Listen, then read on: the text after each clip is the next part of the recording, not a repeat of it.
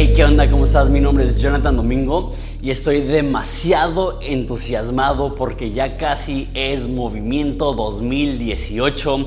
Este año va a estar increíble. Va a estar con nosotros Marcos Witt, va a estar Juan Mejías de Hillsong Barcelona, va a estar con nosotros Esteban Grasman de Iglesia Ancla, luego el equipo de casa va a estar Jonathan Sánchez yo, mi papá, también va a estar Wes Bentley, que es una persona que tiene misiones en Sudán, en África, y va a estar David Gusick, que en mi opinión es el mejor maestro de la Biblia en todo el mundo.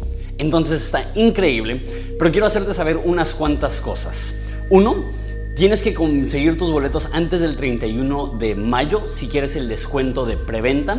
Es lo más barato que van a estar. Dos, también tenemos descuento en grupo, entonces en la compra de nueve boletos, el décimo boleto es gratis.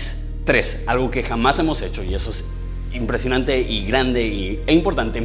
Y eso es que simultáneo a movimiento general, vamos a tener movimiento para pastores y líderes los mismos conferencistas, incluyendo, aparte de los que ya mencioné, como cuatro pastores de Estados Unidos de iglesias influyentes, estarán en nuestro campus Quilihuas durante el día dando capacitación más práctica para pastores y líderes y aparte también los otros conferencistas estarán ahí. Entonces el plan es que en la mañana y en la tarde vamos a estar divididos en general y en, pastores y líderes y luego en la noche va a estar juntos con, conciertos y, va a ser un tiempo increíble. Eso es lo más importante que quería que supieras. Quiero que nos acompañes, no quiero que te quedes sin boletos. Entonces compran pronto y nos vemos aquí en agosto. Va a ser del 16 al 18. Más información en movimientoens.com.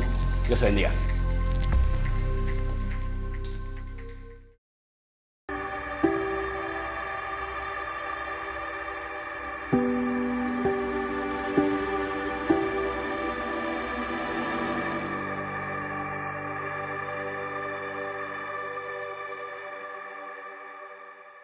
Tienes tu Biblia, ábrela a Marcos capítulo 1.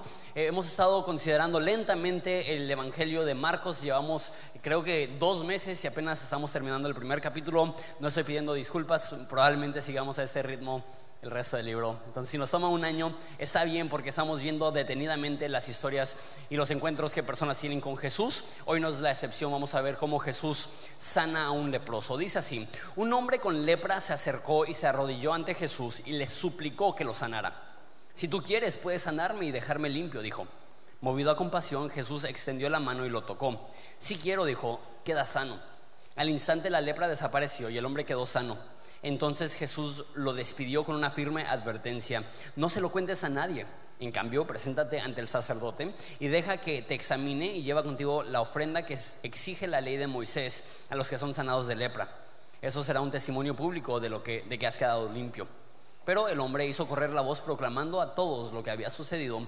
Como resultado, grandes multitudes pronto rodearon a Jesús de modo que ya no podía entrar abiertamente en ninguna ciudad. Tenía que quedarse en lugares, lugares apartados pero aún así la gente de todas partes seguía acudiendo a él. Padre, te pido que nos hables en esta eh, tarde. Queremos que tú nos reveles tu carácter, tu naturaleza, tu forma de ser y queremos crecer cada día más en nuestro entendimiento de ti. En nombre de Jesús. Amén. ¿Cuál crees tú que es la razón más grande por la cual la gente no se acerca a Dios? Definitivamente no es ateísmo. Eh, en México la gran mayoría de personas creen en Dios. Y no es que la gente duda de su poder para cambiar una situación o para perdonar nuestros pecados. Eh, en mínimo en México, la gran mayoría de personas creen en Dios y la gran mayoría de personas ven a Dios como un ser todopoderoso que reina sobre el universo. Entonces, la pregunta es, si tantas personas tienen esta convicción, ¿por qué tan poquitas personas se acercan a Dios y tienen un encuentro real con Dios? Creo que hay muchas razones, pero en esta historia vemos una que creo que puede ser una de las principales razones por las cuales las personas no se acercan a Dios, y eso es porque ellos creen que Dios no los quiere, que Dios es indiferente ante su situación, que Dios no tiene un amor específico por ellos. Y creo que la persona promedio puede creer que quizá Dios está interesado en el mundo o quizá está interesado en la humanidad, pero en ellos como individuos muchos no, no lo creen. Y se nota por una de las preguntas más comunes que es, si Dios es bueno, entonces ¿por qué llena el espacio en blanco? ¿Por qué se enfermó mi mamá? ¿Por qué se murió mi tío? ¿Por qué hay niños en África con hambre? ¿Por qué hay guerras? ¿Por qué me cortó mi novia? Hay mil razones por las cuales dudamos que, que Dios es bueno. La gran mayoría de mexicanos creen que Dios es poderoso, la mayoría de mexicanos creen que Dios existe, pero la gran mayoría de mexicanos creen que Dios está indiferente ante su situación actual y que Dios no está preocupado por el bienestar de su mamá, por la salud de su matrimonio, por el desarrollo de sus hijos, por la salud de, sus cuerpos. Y eso es un poco lo que vemos en este hombre. Este hombre Marcos 1.40 se acerca y dice que se arrodilla ante Jesús y le suplica, si tú quieres, puedes sanarme puedes dejarme limpio. Y ahí, vemos su actitud, que únicamente puede ser sano si Jesús quiere sanarlo. Entonces, él llega con la actitud de que quizá Jesús no me quiera sanar. Y si no soy sano, es porque Jesús no tenía el deseo de, de sanarme.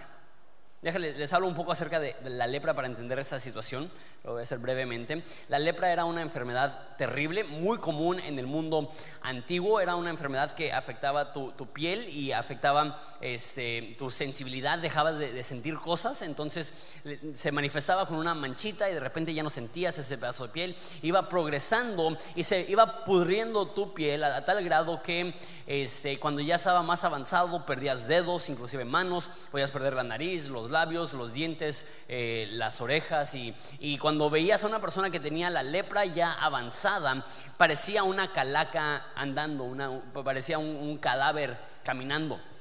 Este, y, era visualmente terrible. No, creo que puedo describir, he visto fotos, pero es muy, muy, muy fuerte ver en qué condiciones físicas está un leproso. Eh, también, ya lo dije, es una enfermedad que es incurable, pero no solamente es incurable, sino que progresa lentamente. Entonces, desde el momento que te diagnostican al momento que mueres, pueden pasar 30 años. Entonces es un sufrimiento prolongado, lento, difícil, eh, es contagioso también, entonces las personas tenían que vivir en comunidades de leprosos. Si tú eras leproso, tú ya no podías tener contacto con las demás personas. De hecho, si, si llegabas a ver a lo lejos una persona que fuera sana, tenías que taparte la, boca y a todo pulmón gritar inmundo, inmundo, para que las personas supieran que estaban cerca de un, de un leproso. Este, entonces estás aislado de las personas y también había una connotación de, vergüenza porque la mayoría de personas veían el ser leproso como una señal de castigo divino. Entonces, si tú tenías lepra, las personas se estaban preguntando al verte, ¿qué habrás hecho para que Dios te haya castigado con lepra? Entonces, eh, es una situación terrible. Y en la Biblia, la lepra es una imagen del pecado. Así como la lepra empieza pequeña y progresa así, el pecado siempre empieza pequeño, te desensibilizas, no sé si es palabra, pero pierdes la sensibilidad y de repente cosas que tú veías como malas, de repente ya no te molestan, las empiezas a adoptar y empieza a crecer y a crecer y a crecer y lo que empezó como una manchita blanca en tu brazo destruye tu vida, deforma tu entorno. Este, eh, es incurable, el pecado es incurable, el pecado es contagioso. La Biblia dice que el que se junta con necios eh, será destruido. La Biblia dice que las malas compañías corrompen buenos hábitos. No sé si te ha pasado que de repente te juntas con alguien y empiezas a, adaptar, a adoptar más bien conductas que jamás hubieras hecho, pero porque te estás juntando con alguien que, que es una mala influencia, de repente empiezas a hacer esas mismas cosas, te aísla de las demás personas, te llena de vergüenza. El pecado y la lepra eh, tienen similitudes. Es, la lepra es una imagen del pecado. Y llega ese hombre. Y ahorita voy a hablar de, de, que no creo que su actitud está bien. No creo que está bien llegar a Dios y decirle, si quieres sanarme, me puedes sanar. Sé que se escucha muy piadoso, se escucha como la manera correcta ¿no? de, de interactuar con Dios. Si tú quieres, es casi como pedirle permiso. No te estoy exigiendo nada, no estoy demandando nada. Si tú quieres, puedes sanarme. Pero no creo que esa es la actitud correcta. Ahorita les voy a decir por qué. Sin embargo, hay dos cosas aquí que admiro de ese leproso. Uno, que él cree que Dios le puede sanar.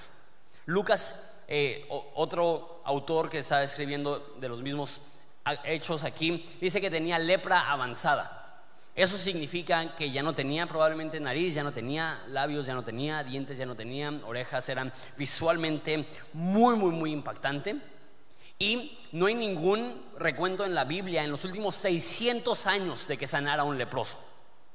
Y él ve a Jesús y dice, tú tienes la capacidad de sanarme. Me encanta eso. Está reconociendo que Jesús tiene el poder para poder hacer lo imposible, para sanar lo incurable, para, para sanar a un leproso. Eso es admirable. Dos, es admirable que, que él reconoce que Jesús es el autor de sanidad. Y le dice, tú, tú no has venido para echarme en cara mi enfermedad, tú has venido para sanar a enfermos y he visto que ha sanado muchos enfermos y y reconoce eso acerca de Jesús. Y ahorita voy a hablar de, por qué se me hace que su petición está un poco incorrecta, pero primero quiero considerar la reacción de Jesús. Versículo 41, movido a compasión, Jesús extendió la mano y lo tocó. Sí quiero, dijo, queda sano. Me encanta eso, que Jesús ve a un hombre en esa condición y dice que es movido a compasión. La palabra movido a compasión aquí literalmente significa sentirlo en el estómago. ¿Alguna vez has sentido algo tan profundamente que lo sientes en tu estómago? Eh, yo desde niño soy sensible en mi estómago por estrés, por tristeza, por enojo.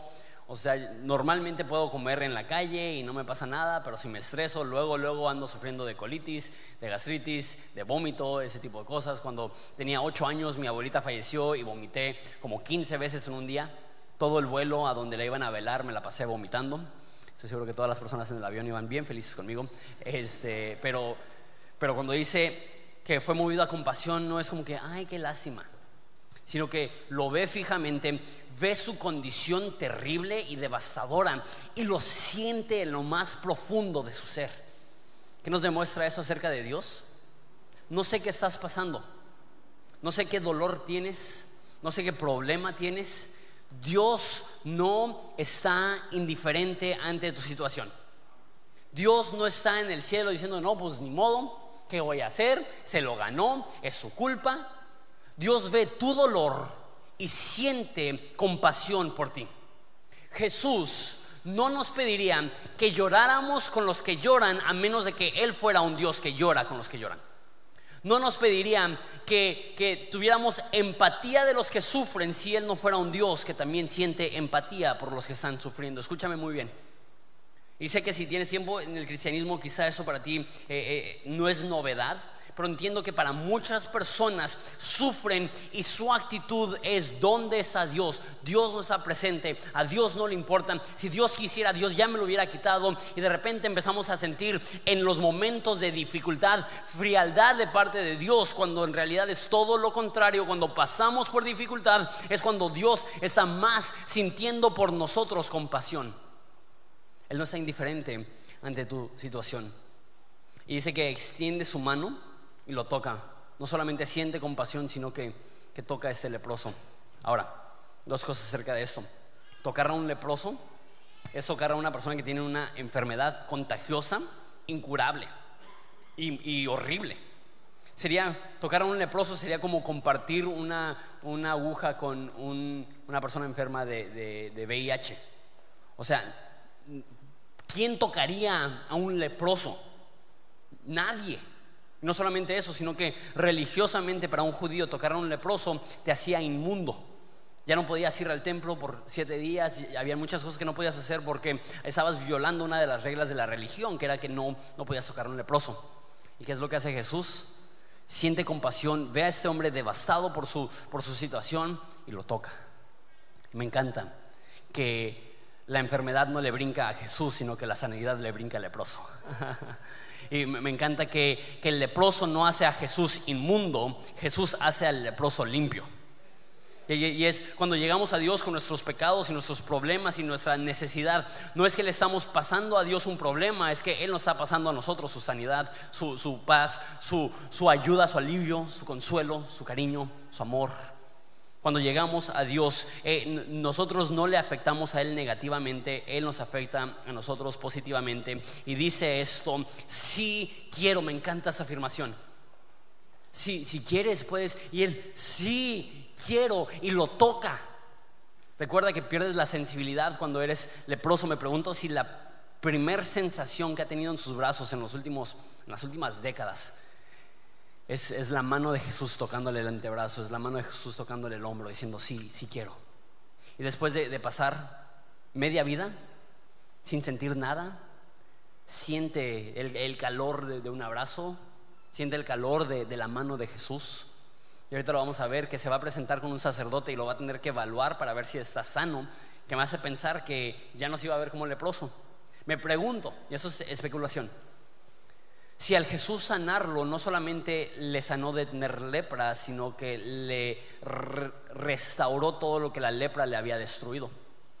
Quizás su, cara, que en ese momento ya estaba desfigurada, regenera una nariz, regenera oídos, regenera labios, ¿será? ¿Quién sabe? No nos dice. Pero cuando lo ve un sacerdote dice, ese no tiene lepra, está, está limpio. Entonces quizá hasta físicamente todos los síntomas de todas las señales de que alguien tiene lepra son removidas. ¿Te imaginas ese momento? imaginas ese milagro? ¿Ves a una persona que parece una calavera en un momento tener la piel limpia? Esa persona que había perdido la sensibilidad, la sensación, es restaurada el momento que tiene un encuentro con Jesús.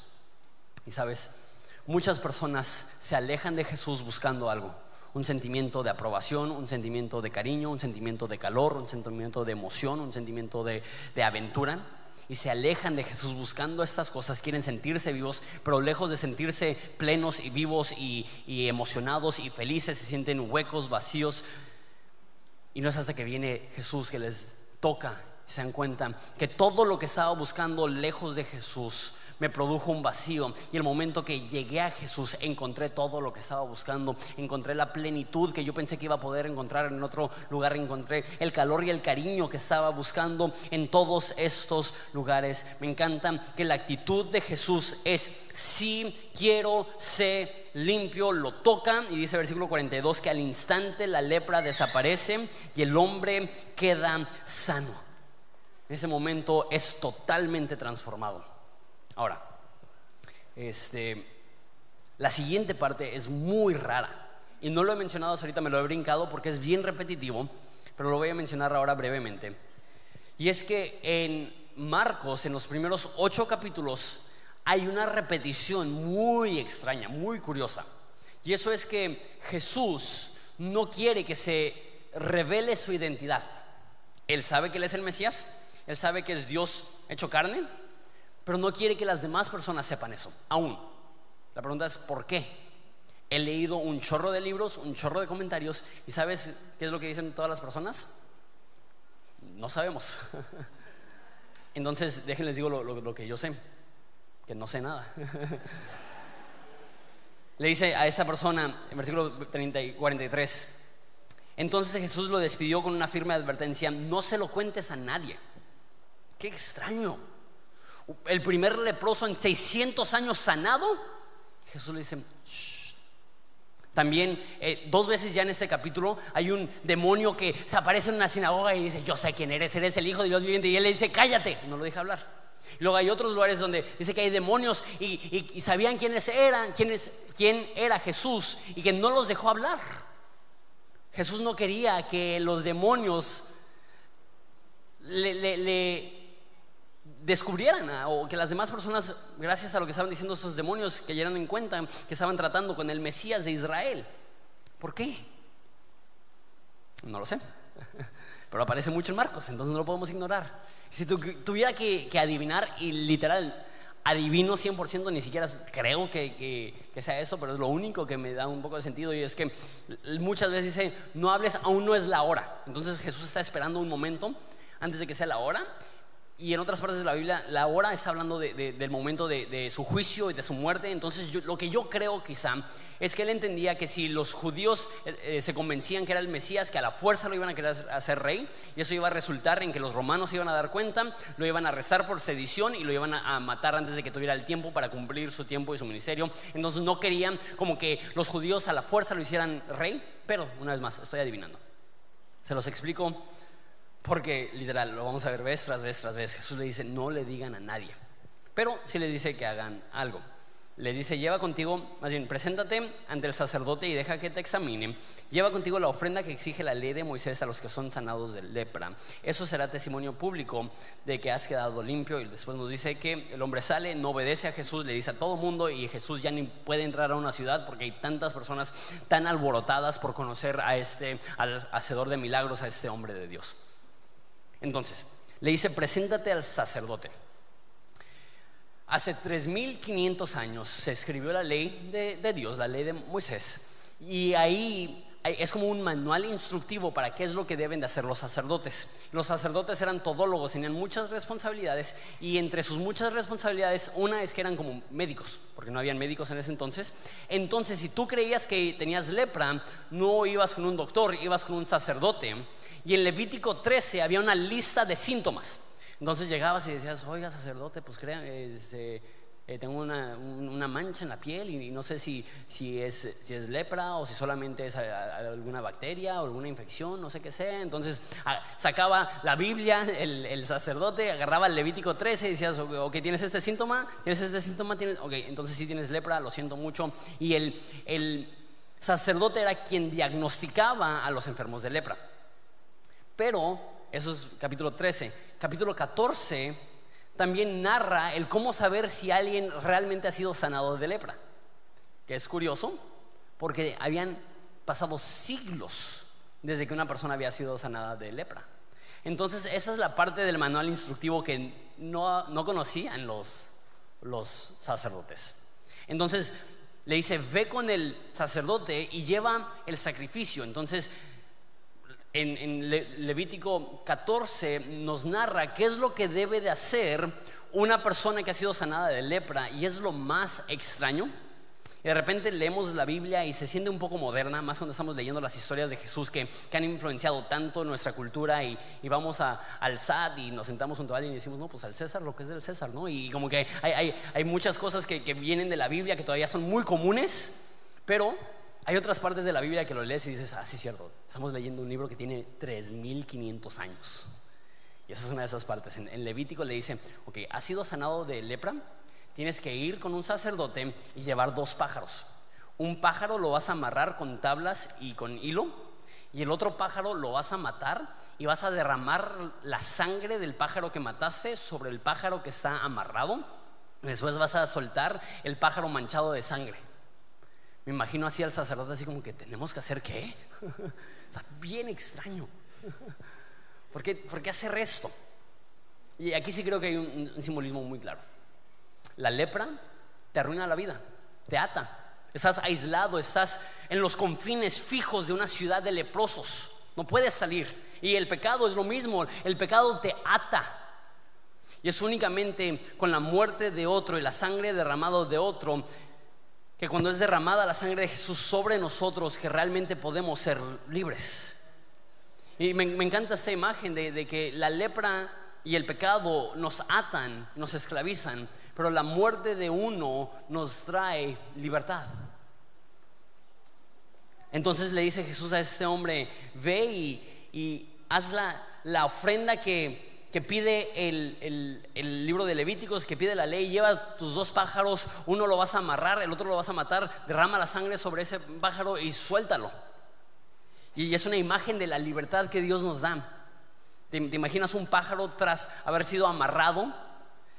¿Cómo sale volando, siendo librado? Dice en, en los salmos que cuan pájaro que huye del cazador, así libraste mi alma que cuando nuestra alma estaba atada por el pecado, por la culpa, por la maldad, por los vicios, estando perdidos, en ese momento Jesús muere, es sacrificado y es a través de la sangre de Jesús que Él nos limpia, que Él nos perdona, que Él nos quita las ataduras para que tú y yo podamos volar libres. Es la imagen que está, está dando. Es lo que Jesús quiere. Jesús quiere perdonar al leproso, Jesús quiere perdonar los pecados de las personas. Con eso termino. Ese leproso se acerca, y es lo que les dije, que quería comentar lo que estaba en desacuerdo con la actitud del leproso.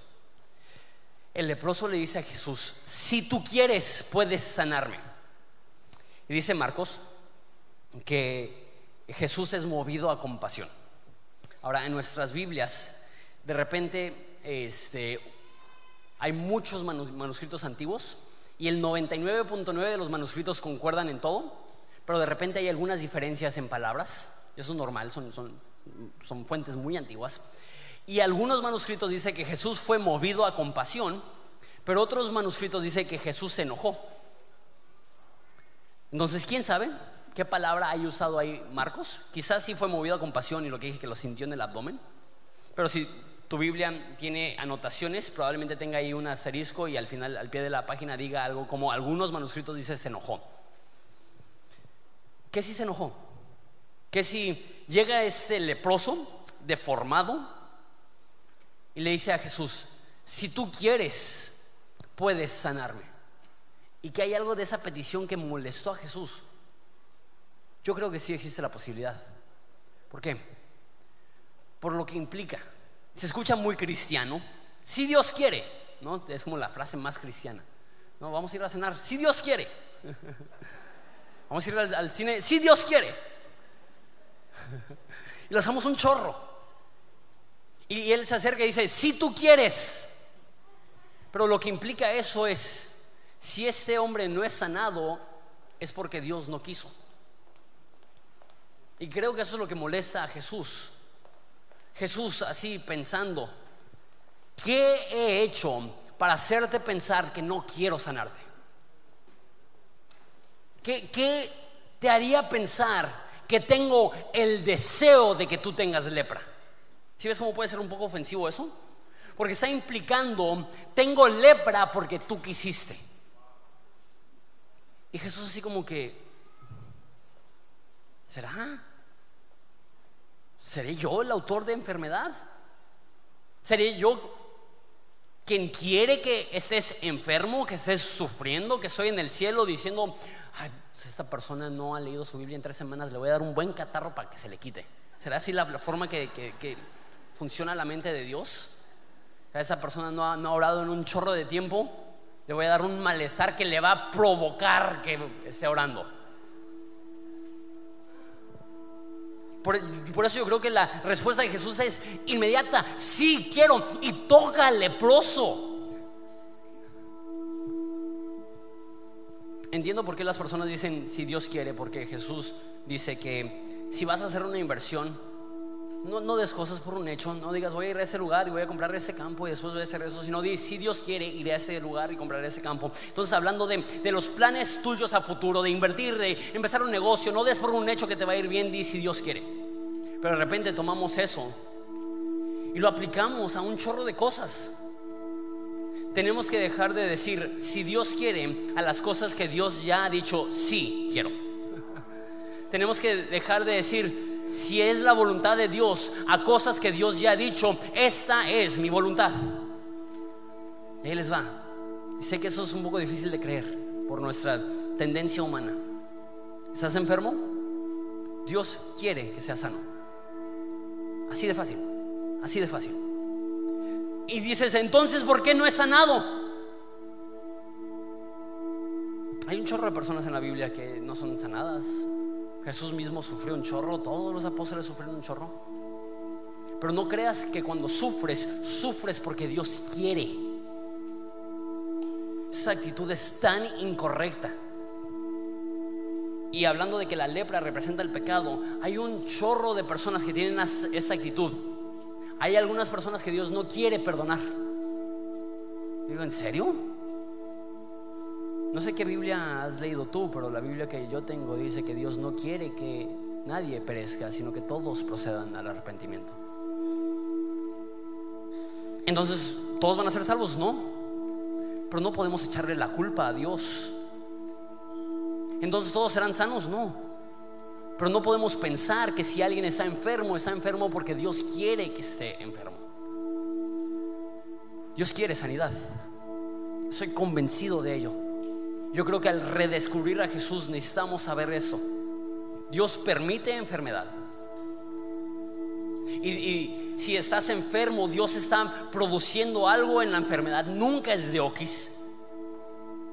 Y cuando estás enfermo, Dios te abraza y te acompaña, está contigo en la necesidad. Él no está indiferente. Pero el pensar que estás enfermo porque Dios quiere que estés enfermo, yo creo que eso ofende un poco a Dios. Molesta un poco a Dios. Dice, yo soy el autor de la sanidad. Yo soy el autor de la paz. Yo soy el autor del perdón de pecados. Yo no vine para enfermarte, yo vine para sanarte, yo no vine para condenarte, yo vine para perdonarte. Entonces cuando vamos a Dios tenemos que tener la actitud, sí, Dios quiere como un afirmativo, no como una pregunta. Y no, no pretendo entender todo. No pretendo entender el sufrimiento, no pretendo entender por qué algunas personas sufren toda su vida, pero lo que me rehuso a creer que es el deseo y la voluntad de Dios el verte sufriendo. Te abrazará, te ayudará, te acompañará, sentirá lo que tú sientes, pero créeme, Él no quiere que estés enfermo, Él no quiere que pases esto. Entonces cuando oramos, y eso es algo que yo he hecho y me tengo que arrepentir de ello, tenemos que dejar de decir, Dios, si es tu voluntad sanarlo, sánalo. Y si no es tu voluntad, y Dios así como que, ahora resulta que soy el malo, ¿no? Jesús es el autor de la vida.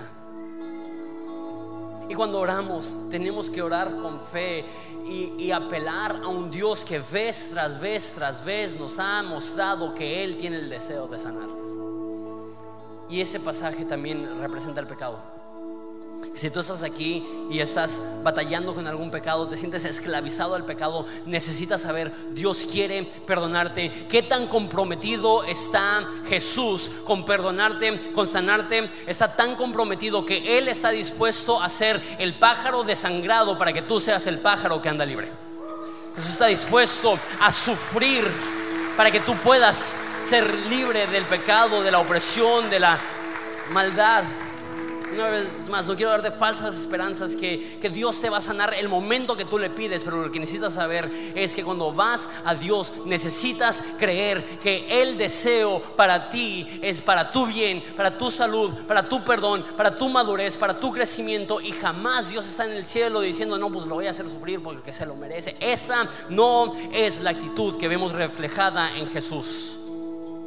La actitud que vemos reflejada en Jesús es, si quiero, sé sano. Y creer en eso. ¿Les parece nos ponemos de pie y lloramos?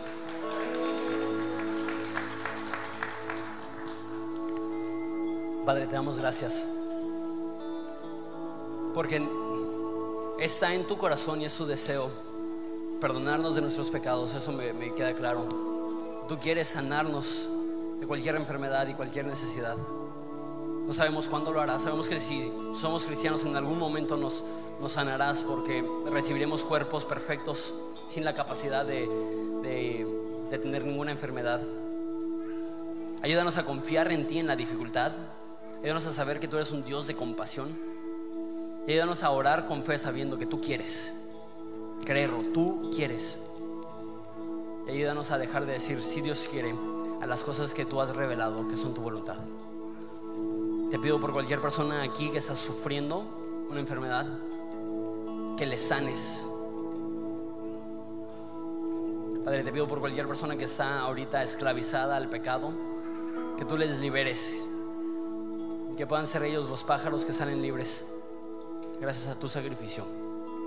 Te amamos Jesús. Y es en tu nombre precioso que pedimos esto. Amén. Hoy es Santa Cena, entonces vamos a recibir también los elementos de la Santa Cena y vamos a seguir adorando a Jesús.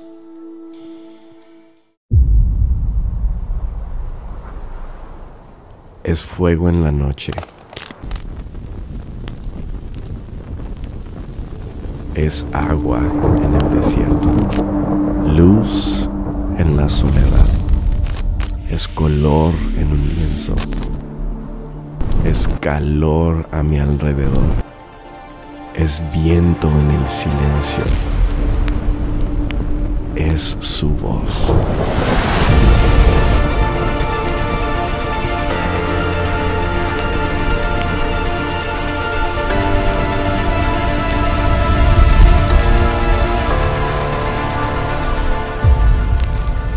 Es todo lo que necesito.